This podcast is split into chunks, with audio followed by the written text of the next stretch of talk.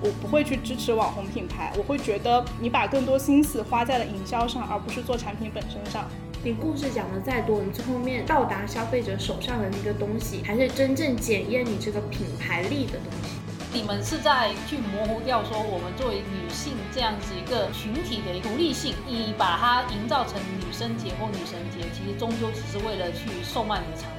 你自己作为这个产品的创始人，你对它的滤镜过高了，你没有真正看到消费者眼中你的产品是什么样的。真的，你有看到我们这个女性群体的价值跟存在感吗？在你的产品不够好的情况下，你讲出来那个故事真的会有说服力吗？即使是很普通的一个女性群体，她们也会通过这个平台去发出她的声音，去告诉大家不要去为这种粉红税来买单。有时候我们的付费其实也是在为行业的进步做一点点努力。你可能关注到我们女性的声音，但可能仅仅考虑的是如何更好的把产品卖给我。你可以去洞察用户的需求，但是你不要自己去创造需求。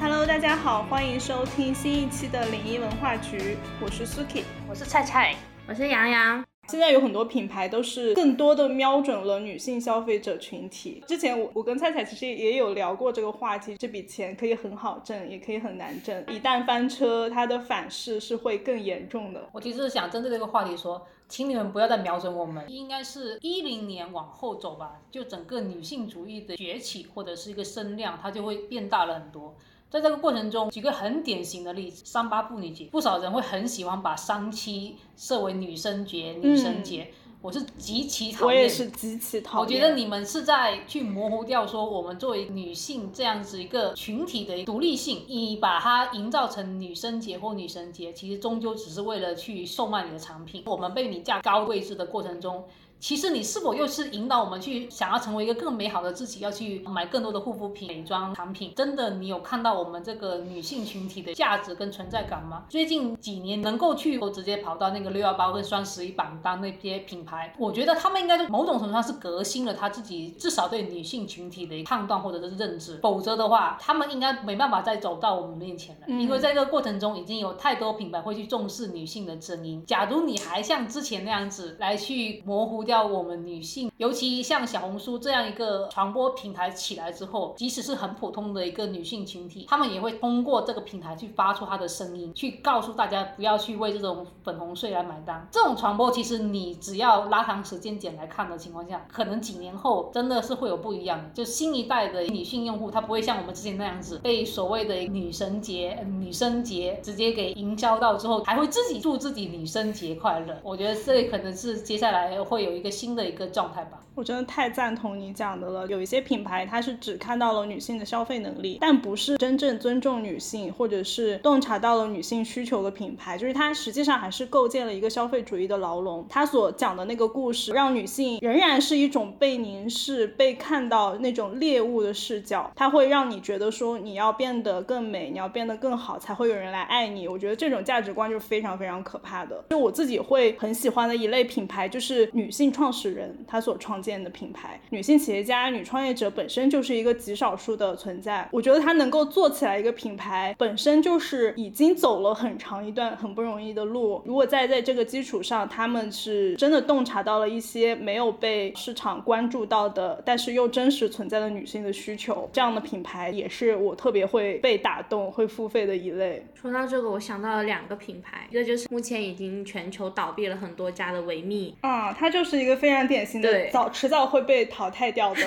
对，就是你们刚才切那个点。另外一个就是崛起的是像内外跟 U Bras 这种，为了女性自身，我们穿内衣是为了自己的舒适体感，这就是一个新消费品。它是洞察到了一些人真实需求，对于他们来说有一个真实的好的那个方面的一个现实意义的改造。所以说，有时候我们的付费其实也是在为行业的进步做一点点努力。正因为有越来越多的这样的思维的女性消费者，可能也有越来越多的品牌能够。意识到自己真正关注的应该是什么需求？这些品牌，它即使是真的意识到说女性的思维在继续觉醒的过程中，它不一定能够做到整个品牌战略或者是产品定位的一个扭转。你可能关注到我们女性的声音，但可能仅仅考虑的是如何更好的把产品卖给我们而已。回到那个刚刚提到那个 U Bra，如果你真的去看它的一个整个的崛起，去掉了铁圈那个文胸这个产品，直接是是回归到说更关注女性本身这个舒适程度，它直接迭代它整个的产品体系。以前有钢圈的时候，你可能一个型号它有 n 个尺码，那这 n 个尺码对应的整个供应链的压力是很大的。在这个过程中，你要去面对这么庞大的一个产品系列，你说我想要出一个直接去掉了钢圈，买通用的一个型号就 OK 的情况下，其实你很难在内部去说服得了你的一个团队去支持你的，因为大家都会认为说你整个供应链都是这样子做的，你怎么会有想要去出这样子一个产品呢？即使是你真的认为说，呃，你可能能够去出这样一个产品的情况下，顶着这个品牌下面有用户会关注到你这一个新的产品系列吗？这里就是我回到那个创新者的窘境里面很常见的一个品牌，它能够满足的一个目标用户群，它已经固定了。这一批人有可能的确是我们在上一代，举个例子，我妈的那个年代，他们可能就是很习惯做有钢圈来固定住。即使一开始是去掉钢圈，他们也是想要去塑形的，去掉钢圈还塑形。就是这种产品系列，它其实面对的目标用户群体它已经固定了。这个时候，你说我我给大家出了一个通用尺码的 bra 推荐给大家，这一批用户他们会跟他 say no，因为他们已经习惯了用这种产品了。在这种情况下，即使那个品牌真的认为说哦，女性的事情在崛起，它已经回不了头了，还不如说是有一个新的品牌，它就是从这样的理念里长出来的。我觉得扭转真的是一件很痛苦的事情。对，你会发现，即使是我们再去看一些新闻的时候，你会经常觉得说，天哪！你这个品牌都存在那么多年了，怎么你看不到整个用户的一个变化吗？你为什么还会最终走到这个程度呢？就是有时候他就是回不了头了，他只能流着泪放弃这一部分消费者，因为他的认知已经改变不了。即使是真的天降英才出来一个人，他也改变不了整个企业里面每一个环节每一个人的判断。即使你真的说服你那个 CEO 说我要出这样一个无钢圈的通用型尺码，你跑到上面去那个营销部，他会跟你说哈，那这个代言人要要怎么请啊？那到底要怎样做一个营销？他面对的一个困境其实是隐形的，并不是说真的是一个天降英才，他就能够拯救得了这个品牌的一个发展路径。所以，他最终即使真的出了这样一个新的 SKU，也不是因为洞察到了你的需求或者怎么样。只是因为它还是需要填补得了这一部分的用户需求，要让它的 SKU 是一个更完整的状态，还是在为供应链考虑。Ubra 的创始人，我那个时候查到，他其实是在之前另外一个国产的文胸品牌里面，他当时已经尝试在里面去推行这种无钢圈的产品，最后被砍掉，因此他才出来创业的。我觉得幸好他出来了。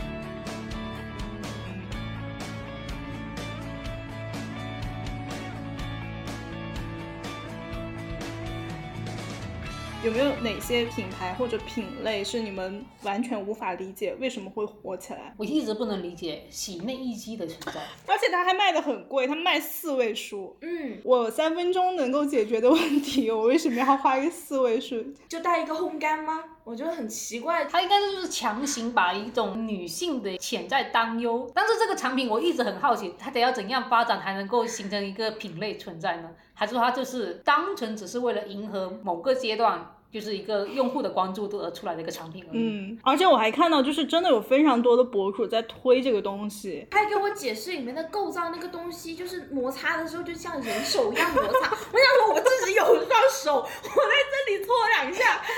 不行吗？我就觉得，就是你可以去洞察用户的需求，来试图说让用户更好。更便捷的使用你这个产品，但是你不要自己去创造需求，创造完需求之后，你又用一些营销的手段来告诉用户说，你看吧，我知道你想要什么，你就要这个。我想说，我也不是没脑子的，虽然说我们不能够理解，其实它本质上它也是洞察到一个用户他在变化过程中的一个需求，就即使它的价格的确是比我们日常认为的那个产品。贵价一点点，但是我认为它其实也还是基于说它整个其实有个需求点是在这，只不过它这里就可以构成一个新的选择的一个需求。我是真的会被产品背后的故事、产品理念或者是创始人的风格所打动。我不会，我应该顶多就是路过商场的时候看到有小样机，我会掏出手机去试一下。很多新消费品品牌，我是在他们没有出名还很小众的时候去支持过、去付费过。比如说关夏是一个很典型的，大概是一九年，就是它刚刚出来的时候买的，它当时非常非常小众，也不需要抢。那个时候我会有一种莫名的责任感，觉得我有责任为这个品牌尽一份力，让它能够走下去，不要死的那么快。其实像香水、香氛品牌，国内一直没有一个非常知名的牌子，能够想到的都是像法国那种大牌。这个产品它当时是我印象中第一个只采用东方植物香调的品牌。中国本身本身就有很多香料或者是香型，比如说像茉莉、桂花、雪松都是非常有中国特色的。会被李佳琦影响那批人，可能都会有像我一样的心态，希望这个品牌不要那么快死掉。我觉得他在做对的事情，值得被更多人看见，所以我就会去为他付费。反而是他成为一个网红品牌爆火之后，我反而不太会去支持他。一方面会有一种逆反心理。我不会去支持网红品牌，我会觉得你把更多心思花在了营销上，而不是做产品本身上。另一个是，我觉得你的体量也起来了，就是也不差我这一个，也不需要我的支持了，你已经可以自己飞了，老粉流失了。对，竟然是因为我营销过度了，我买的都是一些科技类的，并不会为这些故事和理念打动。其实你刚刚说你购买光下这个，真的跟。所谓的粉丝心理很类似，因为粉丝就会认为说这个艺人那么努力，他那么努力，他演出了这个连续剧，我要宣传出去啊，我要观看支持他，然后让大家都知道这部剧是值得的。啊，这个艺人这么努力，他代言某个产品，我要购买来支持他。嗯，可能那个心理真的是相似，只不过我不会寄托在一个具体的人身上，不会因为我今天不支持你，你明天你就退圈了。但是那个品牌或者是一些很小众的产品，有时候我就是会为了支持某一个我觉得在认真做产品的小团队，会直接购买他那种终身付费会员。我在想，这种讲故事讲的这么好的，会不会有时候你买到他的产品，跟他给你讲故事的时候所给你的想象？不服你会不会怒而拉黑他？我觉得有可能，但是其实这种情况在我这里比较少出现，因为我觉得真诚这个东西是很难去掩饰的。如果你在前期听了很多他们创始人的一些想法，实实在在看到了他们做品牌的方式，即使最终的那个产品它没有超越我的预期，但是它在我这里至少是一个合格的产品。当然，这也会影响我的复购意愿。假如说你还是有夸大其词的成分，那我觉得是因为你自己作为这个产品的。创始人，你对他的滤镜过高了，你没有真正看到消费者眼中你的产品是什么样的。我会觉得你是真的没有在用心在做产品，觉得他们就是伪的新消费品牌。没有认真的去把自己的一个产品打磨好，因为你故事讲的再多，你最后面到达消费者手上的那个东西，还是真正检验你这个品牌力的东西。这个故事就叫做黑粉的养成，黑粉的崛起。就前期有多信任，期待值有多高，最后反噬的就有多厉害。做消费品的一定要去把自己的品牌打磨，这是他们的一个基点。如果连这都做不好的话，你去讲故事，你只是在给自己培养未来的黑粉。在你。产品不够好的情况下，你讲出来那个故事真的会有说服力吗？我是觉得我我其实不会被打动，它顶多能框一下，类似于我这种愿意尝试一下新的，价格又不是很贵的，那你还能割到一小波人。其实这并不是一个长久之路，嗯，你的口碑会越来越坏。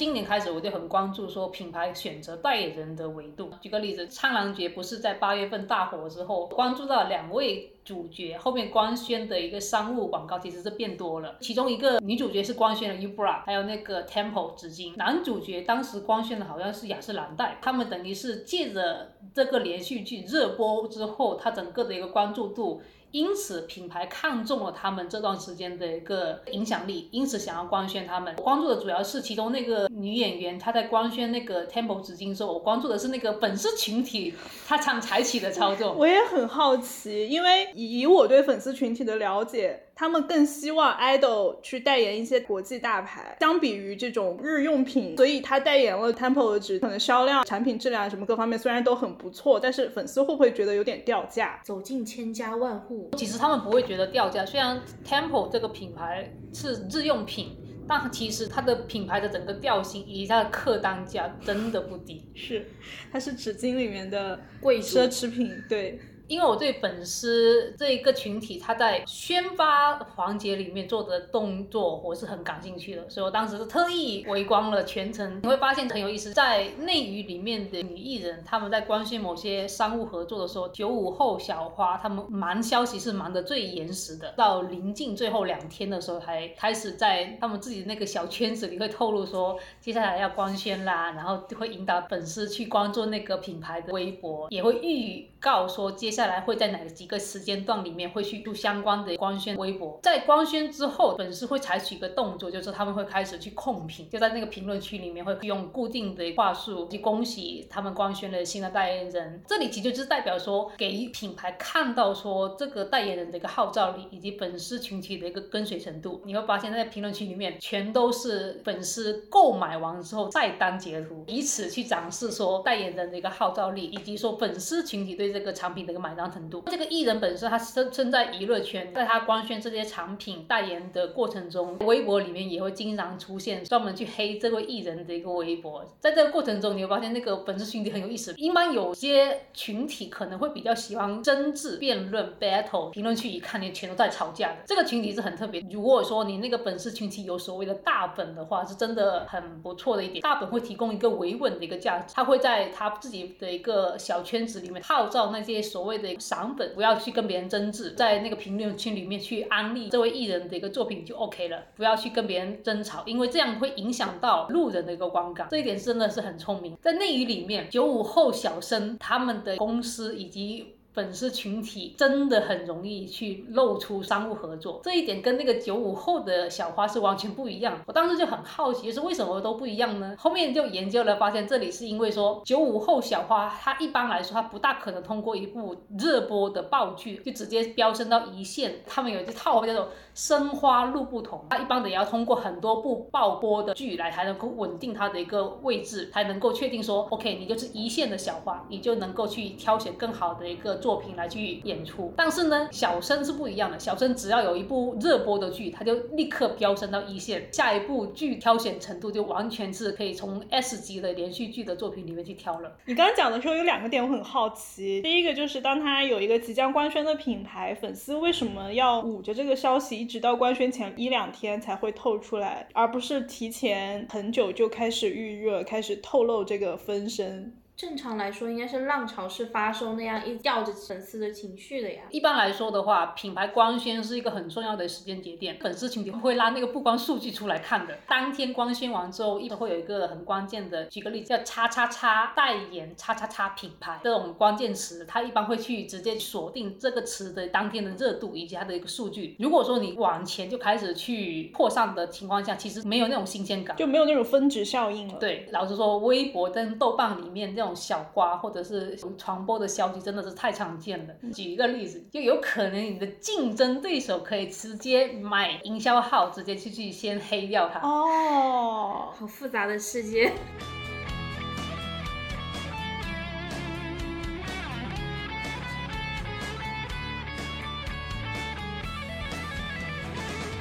另一个我觉得很有意思的就是刷屏的话术。我们不追星的路人随便点一条微博，只要是跟明星相关的，下面都是各种刷屏的话术，我们就会觉得很讨厌嘛。就经常看到会有路人说啊，有没有正常人来说话？里面回复的都是些非粉丝，大家就会很讨厌这种行为，并且认为说你发这样的话术，其实并不会让我成为你家爱豆的粉丝。但是刚才听了你讲，我就意识到，其实粉丝不是发给你看，粉丝是发给品牌看的。他是想要告诉品牌说，我家爱豆是有这样的商业价值，他有这样的号召能力。甚至我在关注粉丝这个群体之后，我会发现说，假如某个艺人他发的那个微博评论数或者是点赞数一般的情况下，他可以直接被营销号拿出来跟他同一列的那九五后小花来很像对比，来贬他说，OK，你这个艺人的粉丝号召力不够。营销号真的是故意发一些引起艺人的粉丝进行骂战的一个微博，拉踩是吧？对对对，就举个例子说，这好几个艺人都有一个红衣的一个装扮，哪个更好看？类似这种，就是我知道了，最近的一个热门话题。对，很浅薄的一个微博。以前你会觉得说，营销号就是故意来这样子的吗？你为什么要去做这样的动作呢？后面我围观了粉丝的思维逻辑，他们的意思意思是说，假如你允许别人去踩你关注的艺人的情况下，他会成为另外一种素材，被另外的一个营销号进行一个传播。哦，他这个点赞率这么低，哦，原来有这么多的恶评，恶评又会成为新的素材进行一个传播，倒逼粉丝不得不去做那些数据，就是内卷，最终还是卷回了粉丝身上。我真的觉得追星像在打第二份工哎。那我觉得其实品牌。隔一段时间去轮换一个代言人，就永远不固定一个代言人，是一个很正确的做法了。你说现在内娱里面有那么多个艺人，或者是女演员、男演员，真的有号召力的，你认为有很很多吗？其实没有的，它终究是一个金字塔结构。包括说有时候你会官宣一些不错的一个连续剧，你会发现。有时候那些所谓的一个新兴的艺人，他根本连碰到这种作品的机会都没有。我前阵子关注了其中一个连续剧的业内人士，他会去点评这些连续剧为什么会去做类似的排播的准备或者其他的安排。有另外一种说叫做扛剧，假如一个新剧在第一天播出的时候还没有出来宣发的素材，就能够确保他当天的一个播出的数据很高的情况下。那就是因为他选的那个男主演或者女主演，他们的一个路人盘太大了，因此在他即使第一天，很多路人都不知道这部剧到底质量怎么怎么样。它的剧情发展怎么样？很多人就会为了那个两个主演而点开那部剧，这种就是路人旁。其实无论是说那个连续剧出品方或者是品牌方，他们其实看重都是这所谓这种路人旁。我觉得把粉丝群体跟品牌营销联系在一起看还是很有意思的。是的，举个例子，我其实我很讨厌所谓粉丝去做数据，在我看来，我觉得这是一种自欺欺人的手段。每个人都在造假，所以你的造假就是真诚的吗？就是这种很诡异的一个境地。微博里面经常会搞那种投票，超话也会号召粉丝去签到，因为你的签到的数据又会代表说你艺人的一个号召程度。我当时真的是不能理解，我觉得这个很搞笑，就是这个艺人的号召程度很高，他有给你粉丝分什么钱吗？有必要为了他这么努力？你你要是工作的时候有那么努力，你不得直接上西游了吗？你这个吐槽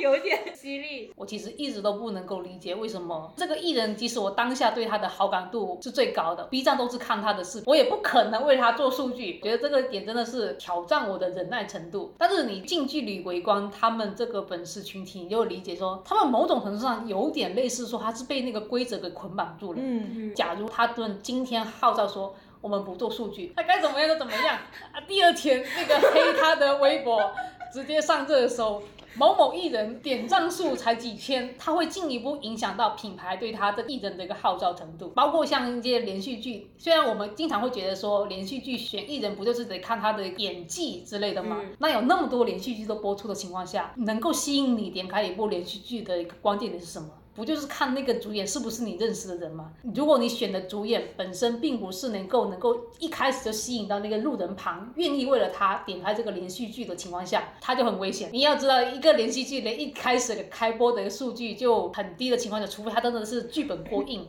否则他很难再往上走。你也能够理解说，为什么连续剧他们在去选择一些主演的时候，他往往会很看重所谓能不能吸引来路人旁的一个维度。我刚刚又想到一个有意思的点，粉丝做数据是为了让品牌方看到他是一个有影响力的艺人，但是同时大部分人也都知道你做的那个数据是没有任何价值的。那在品牌方眼中，他真的会用这个数据来衡量这个艺人的影响力、带货能力等等这些东西吗？还是说他们其实更理智，也有其他的判断标准？真的会介意这个东西吗？其实我认为他们会介意的。从粉丝他们在沟通的过程中，你就会发现得了，甚至有些品牌他会自己进入那个本圈里面。来去鼓鼓励那些粉丝要去传播，然后去晒档这种某种程度上，粉丝做数据带来这些东西，可能只是一个维度，它不可持续。你可以理解，就是所谓的声量的扩散。当一群人都在努力做工的过程中，它的传播就是出来了。如果他连做工都不做，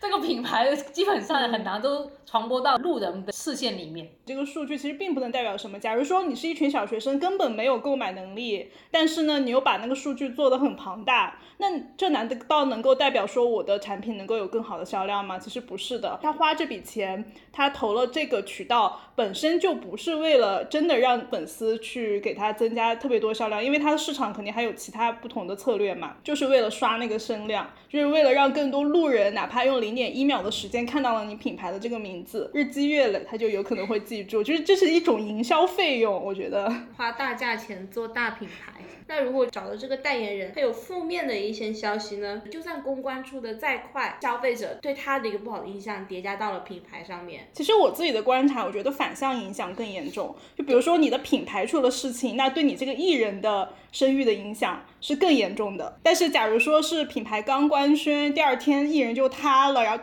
反而会有很多路人觉得那个 品牌好惨，对品牌来说，他们前期也做了很多工作，觉得反而影响没有那么的大。突然觉得这可能也是他们选择多个代言人的方式，就是分散一下那个风险。如果要描述的话，更像是说，当一个艺人他在往上走的过程中，他去光鲜某一个品牌所处的一个上升趋势，他能够给这个品牌带来的一个影响，且不说他对路人盘的影响。我觉得可能首当直冲的肯定是对粉丝群体的影响。虽然这个粉丝会因为这个艺人而购买这个品牌，只要购买了一次，觉得这个产品不错，它是否又是一个机会呢？所以艺人在上升阶段，他这个对这个品牌的一个影响，我认为是更多的。但是呢，当他往下走的过程中，我觉得它大概率不会影响到那个品牌。当它出现一些负面消息的情况下，品牌一般这个时候会隐身，除非真的是品牌本身出现了一些，不是因为那个艺人，是你本身做错了一些事情，影响到我用户对你这个品牌的观感。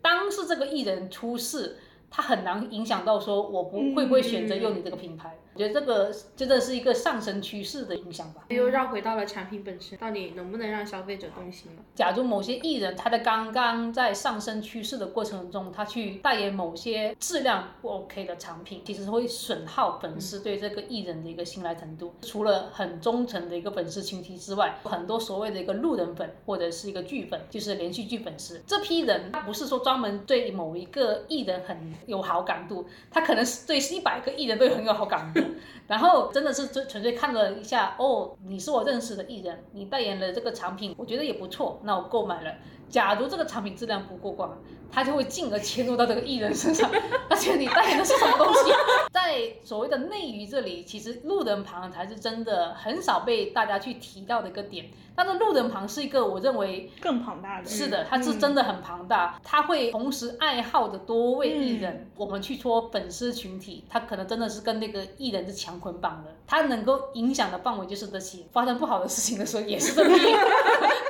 粉丝群体承受骂名，